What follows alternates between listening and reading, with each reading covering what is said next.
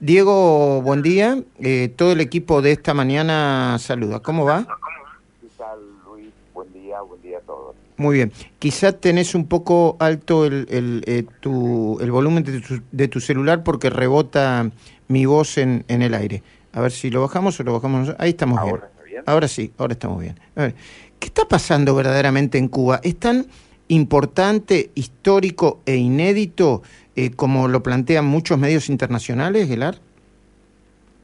Sí, efectivamente lo que ha ocurrido es una sorpresa y empieza por las propias autoridades eh, cubanas que reaccionaron muy claramente mostrando su, sorpresa frente a esto y el propio presidente de Cuba hace un llamado a los patriotas a salir a la calle para eh, enfrentar de alguna forma a los antipatriotas, es decir, eh, lanzan a la calle a gente, obviamente a gente de seguridad, eh, disfrazados de civiles, de tal forma que si alguien hoy con un teléfono filma, se pueda, se pueda ver a, eh, a, a, patriotas enfrentando ante antipatriotas, ¿no? Una, una mm. cosa horrible, ¿eh?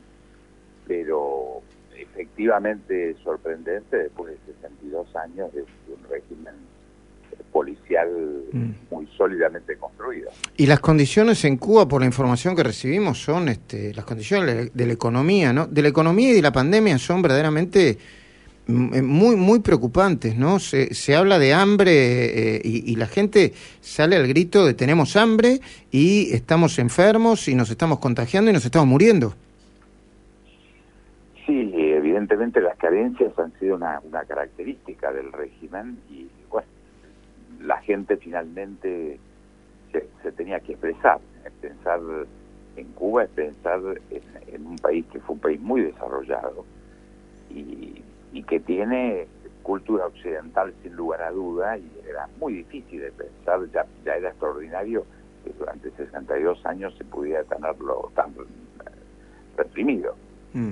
Ahora, ¿qué, ¿qué, es Argentina hoy desde el punto de vista internacional? Somos aliados de eh, eh, Venezuela, Cuba, eh, Nicaragua, Rusia, en China, vos me explicaste en su momento que hay circunstancias geopolíticas que, que hacen que el alineamiento sea más económico que político, pero ¿de, ¿dónde está parada Argentina en el mundo? Bueno, así como vemos que en lo local se dinamiza todas las políticas y todos los sectores, eh, pasa lo mismo en política internacional. No formamos parte, yo cuando escucho que estamos respondiendo a un bloque ruso-chino. No existe el bloque o el eje ruso-chino. Eh, no es así. Tenemos una, una agenda paralizada con, con, China. No, no están andando bien las cosas con China. Con Rusia misma, yo diría que tampoco. Menos con Estados Unidos. Ni hablar de los vecinos. ¿eh? Sea Brasil, sea Uruguay, Paraguay o Chile. ¿no? Entonces, eh, eh realmente eh, somos los parias nos hemos alejado de todo el mundo, estamos de facto en, un dato de, no pago de deuda, ¿eh? las vamos postergando, postergamos todos los pagos por tres años de la, de la deuda privada, no le estamos pagando al Fondo Monetario, hemos hecho un pago mínimo con el Club de París, eh, es decir, en todo sentido estamos fuera del sistema financiero, por supuesto, ni hablar del, del sistema de inversión extranjera, uh -huh. ni a, obviamente ni hablar de créditos. Entonces, somos realmente parias, estamos fuera del sistema internacional. Eh, eh, Diego Guelar, eh, Gustavo Noriega te quiere hacer una pregunta y luego Luis Gasuyo también. Adelante, Gus. Sí, Diego, eh, apelando a su conocimiento sobre China, hay una serie de fantasmas cuando uno establece una relación comercial con una potencia como China, de que se van a instalar, que las centrales nucleares. ¿Cuál es la realidad de todos esos fantasmas? ¿Cuál es el interés de China en la Argentina, potencial aunque sea? Sí, ahí el, primer interés, el más claro con Argentina y con la región, somos proveedores de materia prima, de alimentos y de minerales. Es el, Mercosur más Chile como región es el primer proveedor de comida eh, eh, extranjera en, en China. Alrededor del 30% del alimento que compran en el mundo proviene de nuestra región. Eh, eso ya nos genera un relacionamiento muy importante.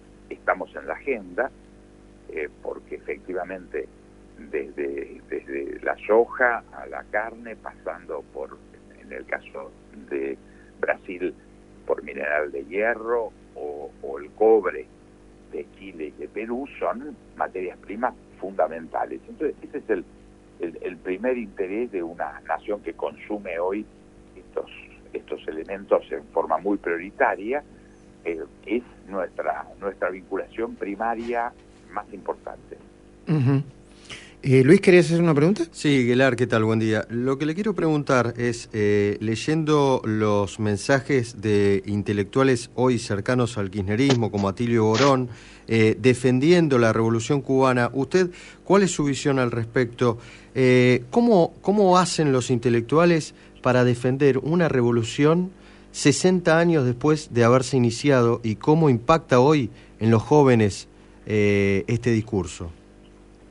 Eh, yo fui de la generación que admiramos en el mundo, en la Argentina y en el mundo, a la revolución cubana en 1959 como un, faro, ¿eh? como una situación extraordinaria, del cual por supuesto se generó toda una, una gran idealización, los barbudos que bajaban de Sierra Maestra, ¿eh? recuperaban el, el poder, le arrancaban el poder a Fulgencio Batista, sangriento dictador, etcétera. Todo esto fue un, dato que realmente generó una enorme ilusión en muchos jóvenes en todo en todo el mundo. Pero eso obviamente está en el pasado. Esa ilusión terminó en la dictadura eh, más antigua de, de, América, 62 años.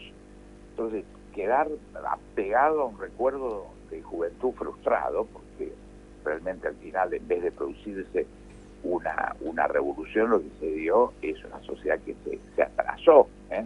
no fue para adelante, sino que fue para atrás. Yo creo que hoy es un, es un ridículo, es un rictus intelectual del, del pasado. Ok.